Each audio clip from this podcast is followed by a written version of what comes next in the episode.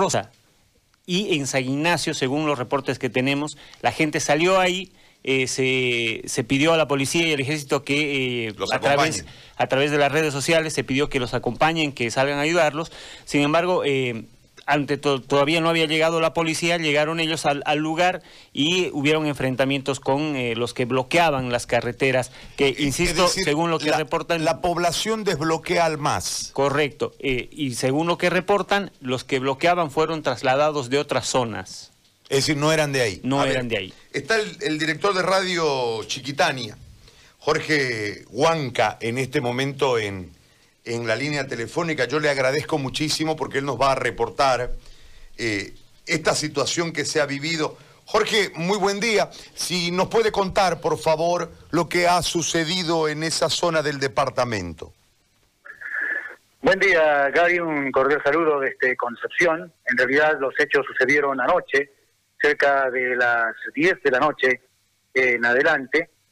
Eh, Santa Rosa está eh, a 60 kilómetros de Concepción, carretera a San Ignacio de Velasco. De hecho, esta población, este municipio pertenece a la provincia de Velasco.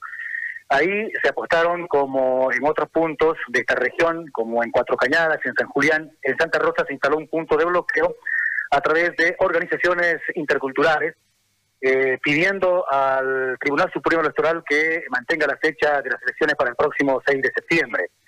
Eh, los pobladores cansados del bloqueo eh, salieron eh, con la intención de desbloquear la carretera. Los bloqueadores sumaban aproximadamente 150 personas y los pobladores de Santa Rosa, en un número aproximado de 80, 70, principalmente jóvenes, intentaban desbloquear la carretera. En ese afán se produjo un enfrentamiento bastante fuerte, hubo agresiones de ambos lados, al menos 10 personas entre hombres y mujeres resultaron heridas, además de cuatro motocicletas quemadas, destruidas. Y según comunarios de eh, Santa Rosa, los bloqueadores estaban armados con palos, eh, con botellas y otros objetos que utilizaron para justamente agredir a los que intentaban desbloquear.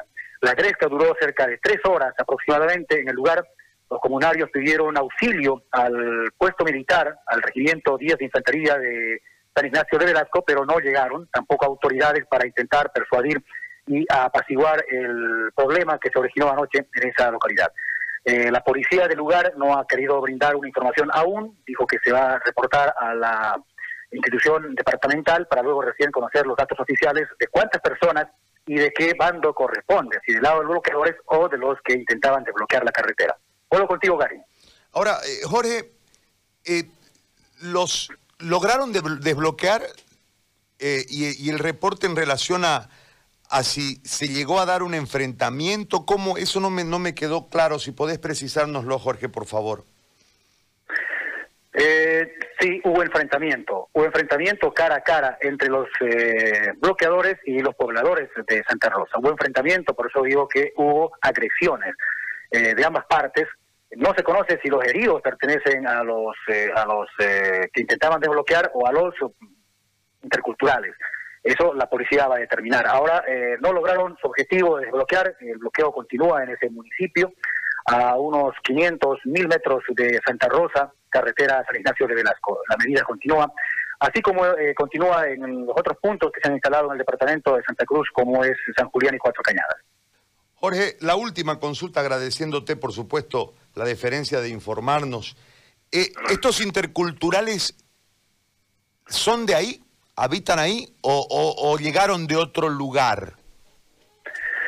Eh, en un buen porcentaje pertenecen a la zona, a Santa Rosa de la Roca. Eh, cerca a, esa, a ese municipio hay comunidades interculturales como la colonia San Martín, que ya pertenece al municipio de San Ignacio de Velasco, en su mayoría, casi en su totalidad, son gente intercultural. Eh, ellos también se plegaron a la medida, salieron de las comunidades al punto de bloqueo para reforzar esta movilización. Bueno, Jorge, muy amable, te agradezco muchísimo. Un gusto, buen día. Gracias. El director de radio Chiquitania ha conversado con nosotros, Jorge Huanca, informándonos sobre esta situación. No se logró, según lo que...